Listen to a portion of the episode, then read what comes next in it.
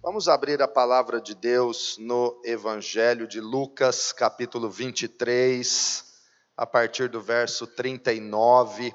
Estamos nesta jornada, nesta série de mensagens, o milagre das sete milhas. Hoje vamos para a nossa segunda milha nesta caminhada com Jesus. Quem está segurando nas mãos de Jesus, caminhando com Jesus e nunca mais vai voltar atrás? Quem está nesta fé? Glória a Jesus. Estamos hoje na segunda mensagem desta série e vamos ler Lucas capítulo 23, versículo 39 em diante. Um dos criminosos que ali estavam dependurados lançava-lhe insultos: Você não é o Cristo? Salve-se a si mesmo e a nós. Mas o outro criminoso o repreendeu, dizendo: Você não teme a Deus, nem estando sob a mesma sentença? Nós estamos sendo punidos com justiça porque estamos recebendo o que os nossos atos merecem. Mas este homem não cometeu nenhum mal. Então ele disse: Jesus, lembra-te de mim quando entrares no teu reino. Jesus lhe respondeu: Eu lhe garanto, hoje você estará comigo no paraíso. Senhor, em nome de Jesus, pedimos a tua direção, a tua sabedoria, Pai, que o Senhor fale conosco, abrindo os olhos do nosso entendimento e nos concedendo graça, porque se o Senhor não falar conosco, se o Senhor não abrir os olhos do nosso entendimento, nada teremos, nada receberemos, porque dependemos totalmente do Senhor. Só o Senhor pode convencer, só o Senhor pode revelar a tua vontade, só o Senhor pode falar ao nosso coração e não apenas aos nossos ouvidos. Por isso nos aquietamos e queremos nos entregar totalmente à tua vontade. Nos submetemos à tua autoridade, Espírito Santo, e sabemos que o Senhor reina, e o Senhor se move aqui entre nós e sobre nós, de acordo com a tua vontade. Que seja estabelecido o teu reino e que o Senhor fale poderosamente com cada um de nós, para que todos, todos sem exceção, possam ser tocados fortemente pelo Senhor, Espírito Santo, e damos a Ti todo louvor, toda honra e toda glória, em nome de Jesus. Amém Graças a Deus, glória a Jesus. Irmãos, hoje nós vamos falar sobre o milagre da salvação. A nossa segunda milha nesta série de sete milhas com Jesus, nós queremos pensar um pouco e falar um pouco sobre salvação. A salvação é o maior milagre que Deus realiza na vida do ser humano e na face da terra maior do que abrir o Mar Vermelho, milagre maior do que parar o Rio Jordão, milagre maior do que curar um cego ou um paralítico, é o milagre de salvar um pecador e torná-lo filho de Deus, salvo, perdoado, transformado por Jesus. Milagre de dizer a um criminoso que estava na cruz por causa dos seus próprios delitos e crimes, condenado merecidamente à cruz, mas arrependido na hora da morte, e disse para Jesus: Lembra-te de mim quando entrares no teu reino, ouvir uma palavra de salvação, dizendo: Eu lhe garanto que hoje mesmo você estará no paraíso comigo. Isso é milagre, é um milagre da salvação, é salvar o homem que merece o inferno, é salvar o pecador que merece a condenação e dar a ele o céu. A salvação é a condição do homem e da mulher que foram redimidos por Jesus, perdoados por Jesus, resgatados dos seus pecados e transformados por Deus, tirados da condenação para a salvação, tirados do império das trevas e colocados na presença de Deus. Salvação é o maior milagre que aconteceu na minha vida e que aconteceu na sua vida. Todos nós conhecemos João 3,16. Nem precisamos abrir, nem precisamos projetar. Você sabe o que Jesus disse, porque Deus amou o mundo de tal maneira que deu o seu Filho unigênito para que todo aquele que nele crer não pereça, mas tenha a vida eterna. Quem aqui crê em Jesus e tem a vida eterna, isso é salvação, esse é o maior milagre. Dá um glória a Jesus pela tua salvação. Isso é maravilhoso. Eu quero ler com você João capítulo 5, verso 24. Quando Jesus falou um pouco sobre salvação, e isto é um milagre de Deus. João capítulo 5, Evangelho de João 5, 24.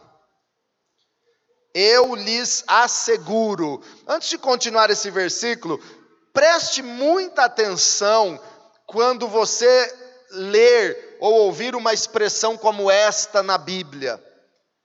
Eu lhes asseguro, eu lhes garanto. Talvez na sua tradução esteja aí João 5:24, em verdade te digo. É Jesus ressaltando uma verdade gloriosa de Deus para a nossa vida. Eu lhes asseguro, eu lhes dou a minha palavra, em verdade, em verdade vos digo: quem ouve a minha palavra e crê naquele que me enviou, tem a vida eterna e não será condenado, mas já passou da morte para a vida. Essa é a condição de quem é salvo. Você ouve a palavra de Deus, veja que não basta escutar. Tem tanta gente que escuta a palavra de Deus, mas ela entra por aqui, sai por aqui e não dá fruto. Mas quem ouve a palavra é aquele que recebe a palavra no seu coração e crê na palavra. Então Jesus está dizendo: quem ouve a minha palavra e crê naquele que me enviou, você ouve a palavra de Jesus e você crê naquele que enviou Jesus. Você crê no Pai que enviou o seu Filho unigênito. Então, você tem a vida eterna e não será condenado, mas já passou da morte para a vida. Irmãos, não há milagre maior do que esse. Nós temos que, a cada dia da nossa vida, agradecer, celebrar a Deus, render graças a Deus pelo milagre da salvação. Às vezes nos empolgamos com coisas tão, tão pequenas e deixamos de, de nos entusiasmar com aquilo que é o maior milagre de Deus na vida do ser humano, que é a salvação. Um dia, os discípulos de Jesus chegaram todos entusiasmados. Mestre, os demônios se submetem a nós por causa do teu nome. Mestre, nós expulsamos demônios em teu nome. Oh, uau, que poder nós temos sobre os demônios, Jesus. Jesus disse para eles assim: alegrem-se antes, acima de tudo, alegrem-se, não porque os demônios se submetem a vocês, mas porque o seu nome está escrito no livro da vida. O seu nome está escrito no céu.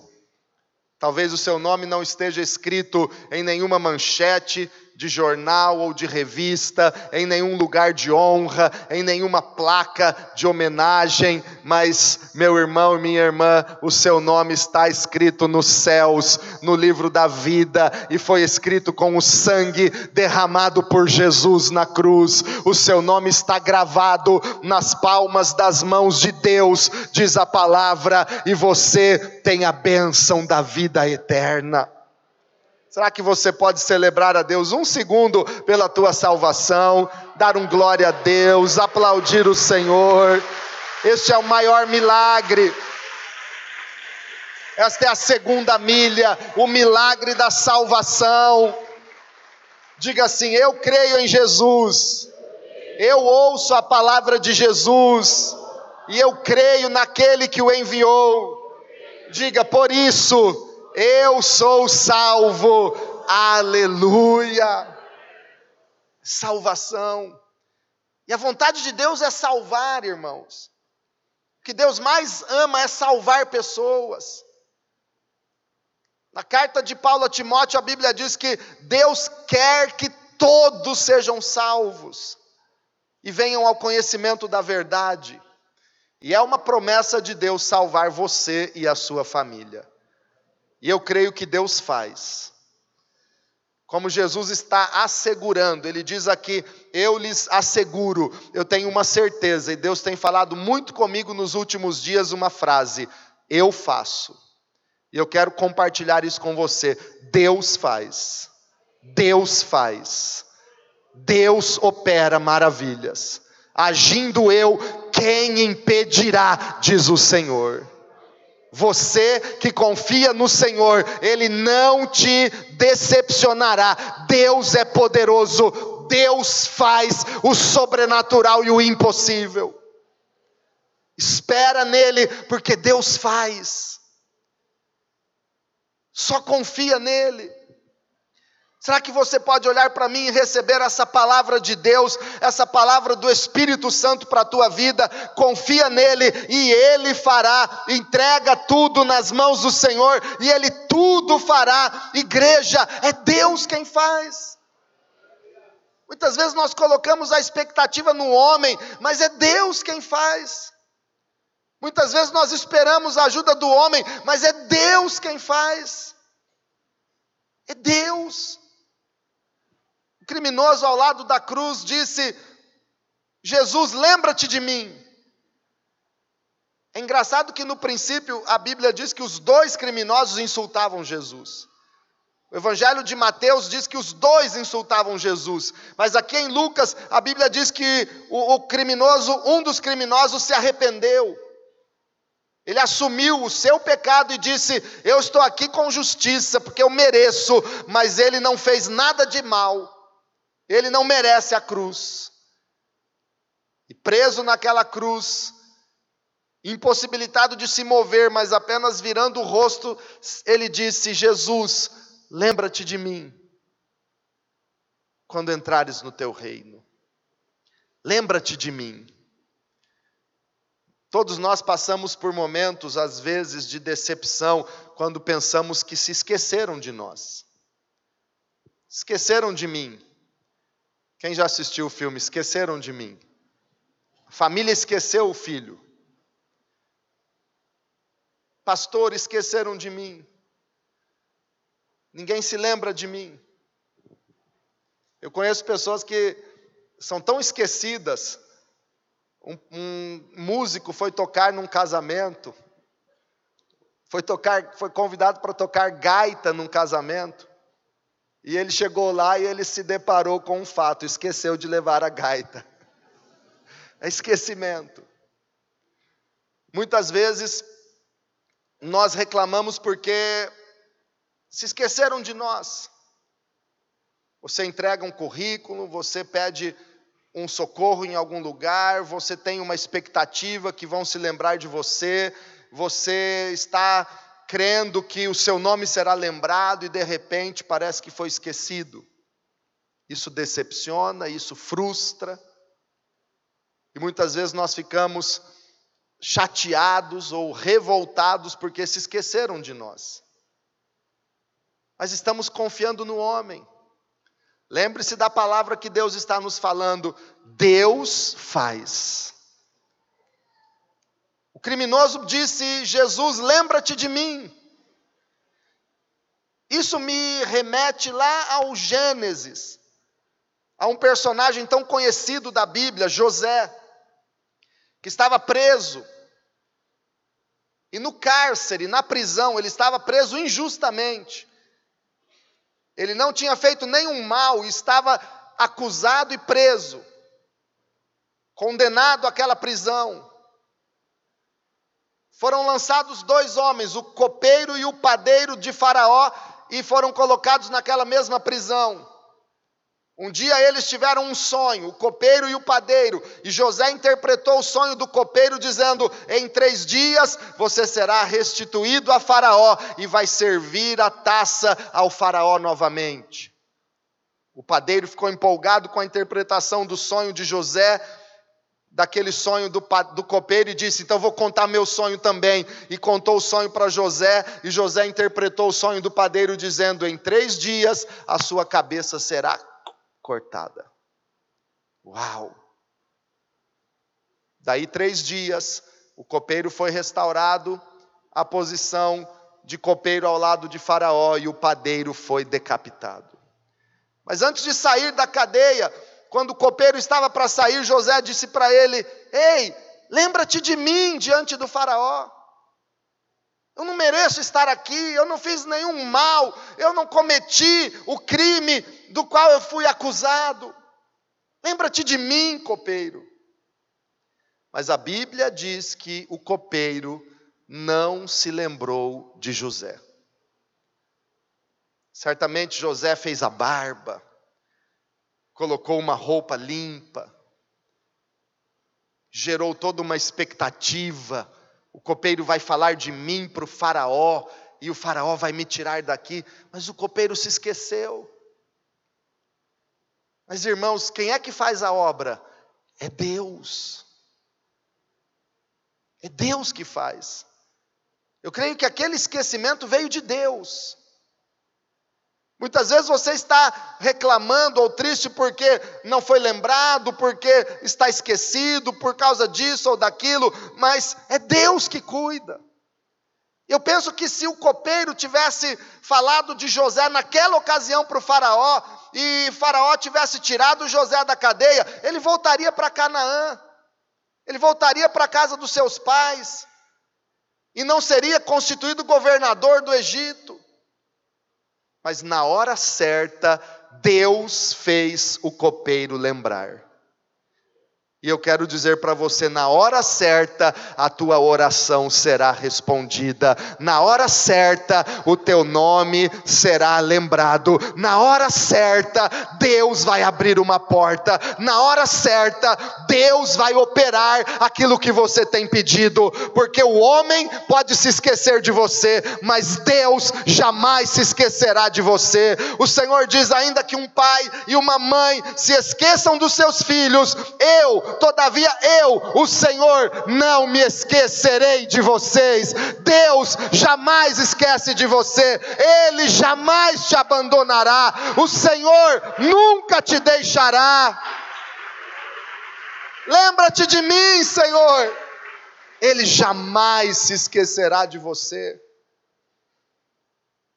E aí, no dia em que o Faraó teve um sonho, o copeiro se lembrou: Faraó, Lá na cadeia tem o José. Diga para quem está do teu lado, é Deus quem faz a obra. Aleluia. E você conhece o final da história. José foi tirado da cadeia e foi constituído governador do Egito, porque é Deus que faz a obra. É Deus. Ele não vai se esquecer de você. Ele jamais se esquece de nós. Então o criminoso disse: Jesus, lembra-te de mim. Ele se lembra. E irmãos, Jesus é a garantia do propósito de Deus na sua vida. É a garantia. Ele disse para o criminoso na cruz: Eu lhe garanto Aí eu volto para Lucas 23, a resposta de Jesus para o pedido daquele criminoso. Lucas 23, 43, Jesus lhe respondeu: Eu lhe garanto, hoje você estará comigo no paraíso. Eu lhe garanto, eu lhe asseguro, em verdade eu te falo. Irmãos, tem coisas que Deus nunca nos garantiu. Tem coisas que nós colocamos no coração e geramos uma expectativa, mas Deus não prometeu. E às vezes ficamos pedindo, ficamos esperando, nos frustramos, porém Deus não prometeu. Ele não garantiu que você não vai ter problemas. Ele nunca garantiu que no mundo nós viveremos um mar de rosas. Ele nunca garantiu isso. Ele não garantiu que você nunca vai ter um problema. Ele não garantiu para o criminoso: olha, fica firme aí, daqui a alguns minutos eu tiro você da cruz. Não. Ele não garantiu para ele: aguenta aí, o teu sofrimento vai passar, eu vou descer e vou resgatar você. Ele não garantiu isso. Às vezes nós nos deparamos com duras realidades da vida. E Deus não garantiu que não seria assim, mas Ele garantiu estar conosco todos os dias. E Ele está conosco. Ele está do nosso lado. Preste atenção, olha aqui. Ele não garantiu para aquele criminoso: olha, eu vou te tirar daí, mas ele garantiu: hoje você estará comigo no paraíso. E garantiu salvação. Hoje de manhã eu acordei com uma triste notícia, fiquei muito triste. Não sei quantos de vocês oraram ou conheceram o Miguel, uma criança, um bebê, filho do Michael e da Juliana, membros aqui da igreja. O nenê ficou um ano na UTI do HB, fez aniversário de um ano na UTI do hospital, muitos problemas e dificuldades, mas depois de um ano ele saiu, estava em casa, estava com a família. É, eles iam apresentar o Miguel domingo que vem no culto, mas essa noite o Miguel morreu. Miguel faleceu. Triste, um ano e sete meses o bebê. Fazer um ofício fúnebre de um caixãozinho branco desse tamanho não é fácil se colocar no lugar de um pai e de uma mãe que perdem um filho de um ano e sete meses. Sobrinhos do Eliezer, que está ali.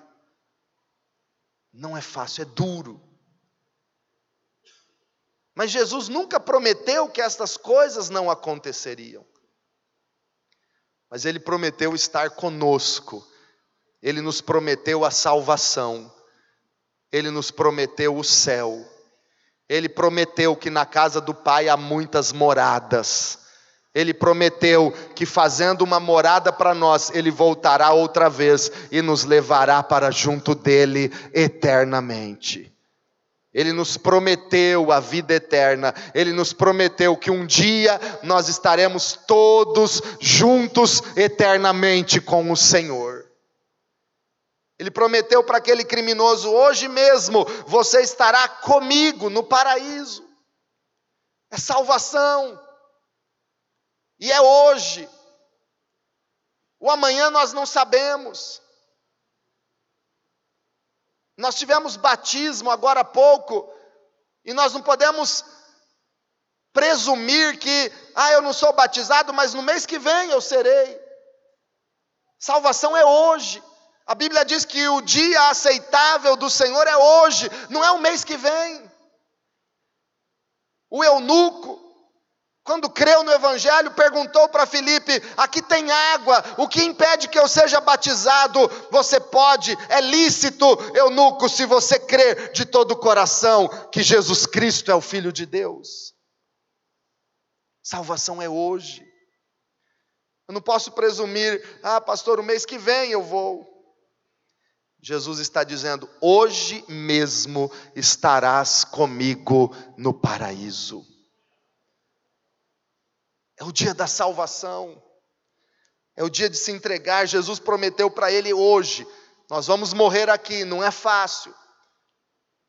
Jesus sabia que ele não desceria da cruz, que ele não resgataria da cruz o criminoso, as pernas daquele criminoso foram quebradas para que ele não pudesse é, se levantar e alcançar um último fôlego. Depois que as pernas dos criminosos eram quebrados na cruz, eles não conseguiam mais respirar e morriam em poucos minutos por asfixia.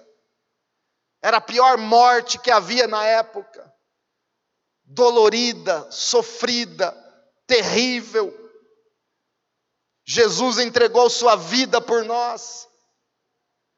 Jesus não prometeu descer da cruz, Jesus não prometeu tirá-lo da cruz, mas Jesus prometeu o paraíso, dizendo: Hoje mesmo estarás comigo no paraíso. Igreja, a maior bênção, o maior milagre que Deus oferece para nós é a vida eterna, é a salvação da nossa alma. Ele prometeu salvar o pecador, ele disse: O filho do homem veio buscar e salvar o que estava perdido. É salvação. E é hoje. E eu quero rapidamente progredir dizendo que a salvação é um processo. Diga comigo, salvação é um processo. Nós podemos entender salvação, irmãos, em três fases. Fomos salvos, isso é passado. Fomos salvos. Diga eu fui salvo. Diga, eu sou salvo. Você se lembra o dia em que você foi batizado? Você se lembra o dia da tua decisão por Jesus? Você se lembra o dia em que você se rendeu a Cristo Jesus? Você se lembra o dia em que a graça de Deus alcançou você? Efésios capítulo 2 diz que nós fomos salvos pela graça de Deus, é dom de Deus e não é por causa das nossas obras. É dom, é milagre, é bênção de Deus. Nós fomos salvos, é passado, mas também a Bíblia diz que nós estamos sendo salvos e transformados por Jesus a cada dia. Isso é presente, tempo presente. Na carta de Paulo aos Filipenses, a Bíblia diz que aquele que começou a boa obra, ele é fiel para completá-la. Em Filipenses 2,12, a Bíblia diz que nós aperfeiçoamos a nossa salvação no temor do Senhor. E segundo aos Coríntios capítulo 4, versículo 16, quero ler com você. A Bíblia diz que nós não desanimamos, ainda que exteriormente estejamos nos desgastando. Segundo aos Coríntios 4:16. Por isso não desanimamos, embora exteriormente estejamos a nos desgastar, interiormente estamos sendo renovados dia após dia. Diga assim: Eu não desanimo. Mas com, com voz de quem está animado.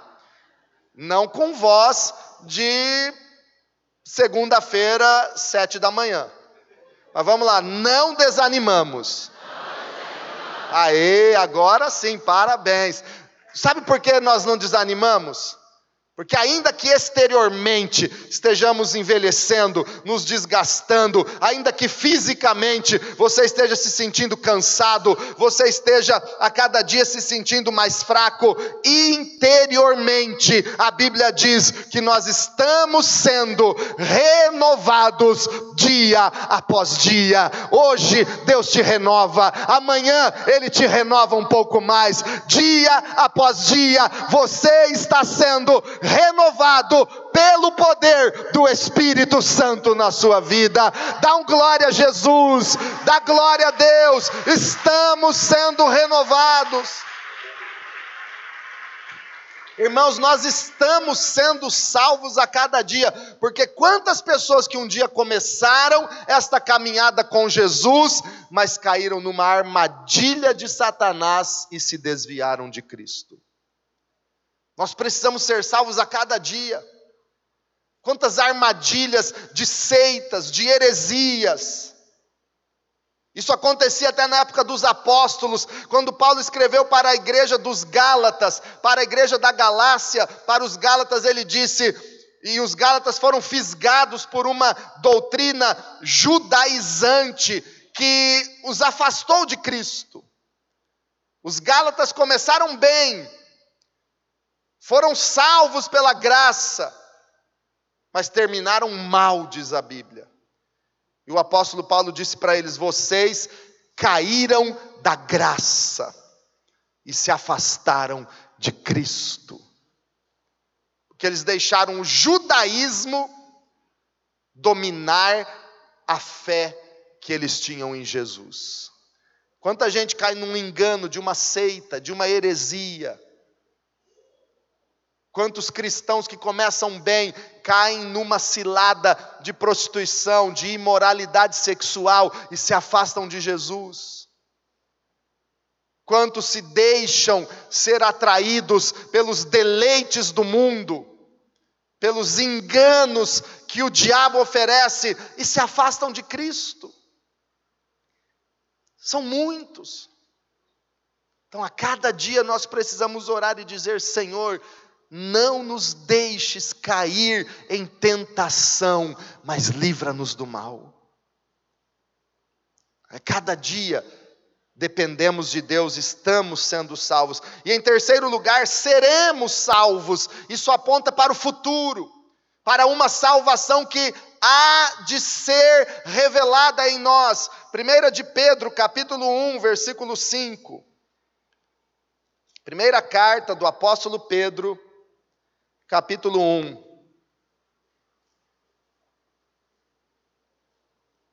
Versículo 5 diz assim: Que mediante a fé somos protegidos pelo poder de Deus até chegar à salvação, prestes a ser revelada, quando?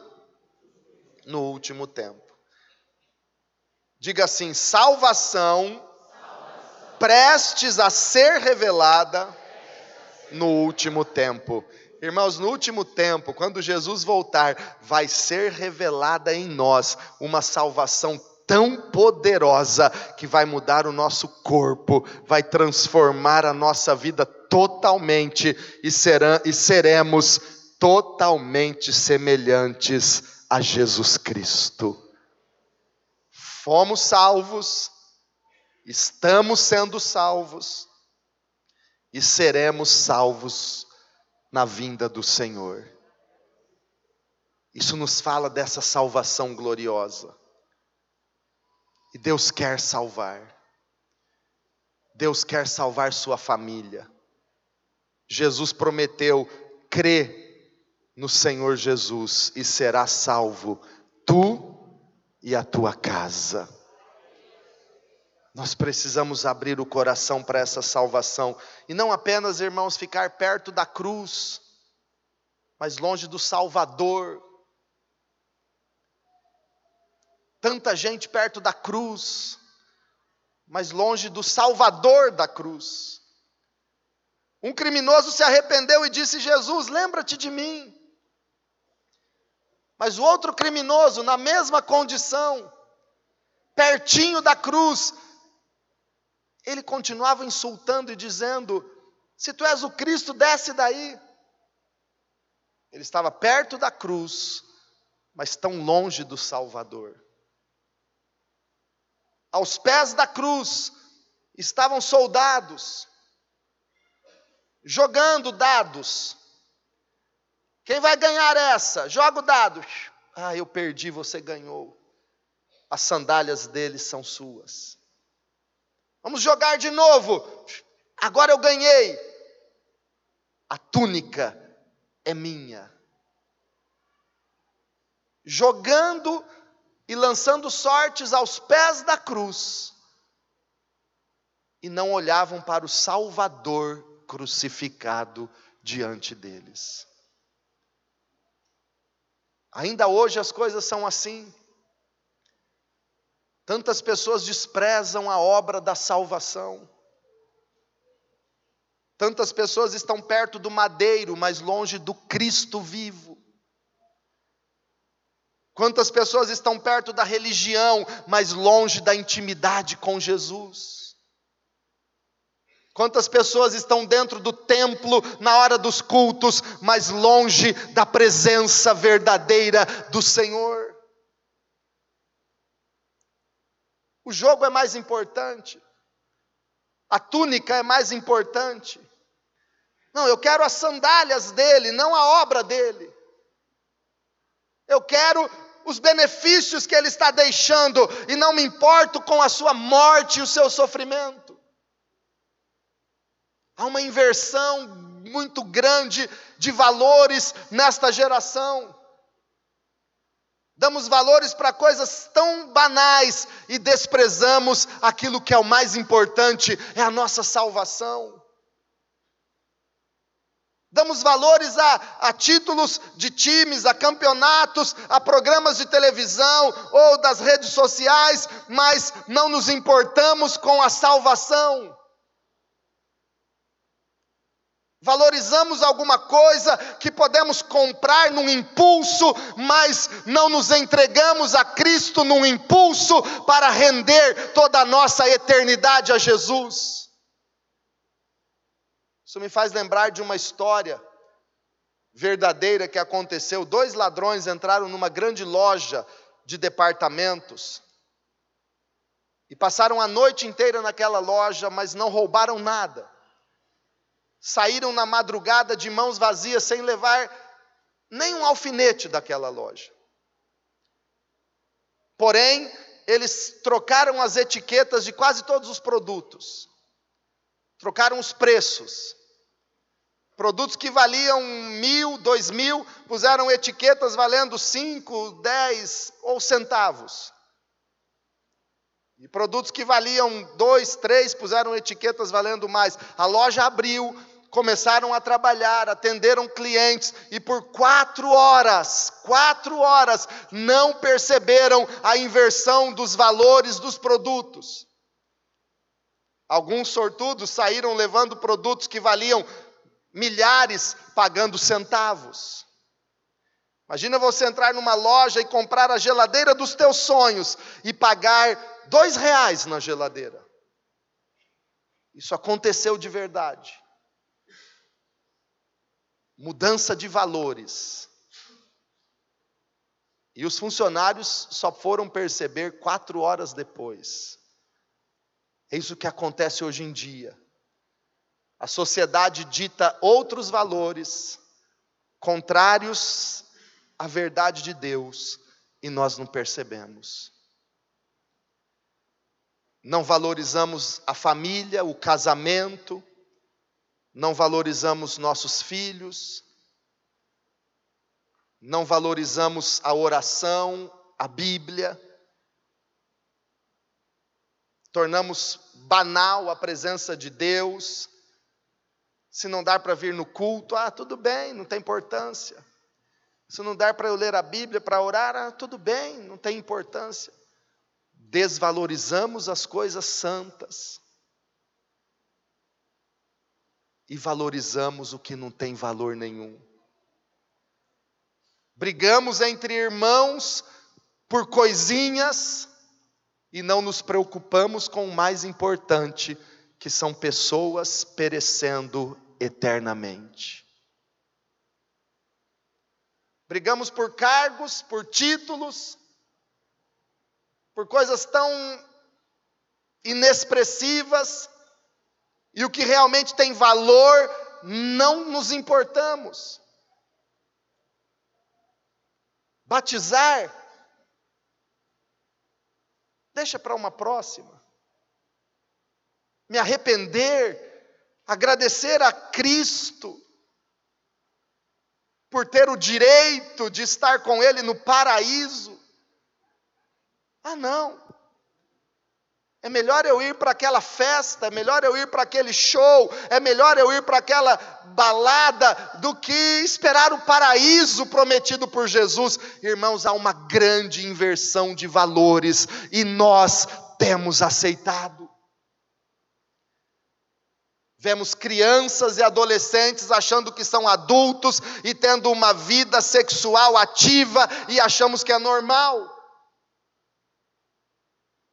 jovens, filhos de cristãos que namoram, dormindo na casa do namorado ou da namorada, tendo vida sexual ativa, e nós achamos que é normal, porque a época que vivemos é moderna. Há uma inversão de valores. O diabo entrou sorrateiramente na escuridão e nas trevas, inverteu os valores da família, da moralidade, da fé, e nós não percebemos. Não damos valor ao que mais tem valor.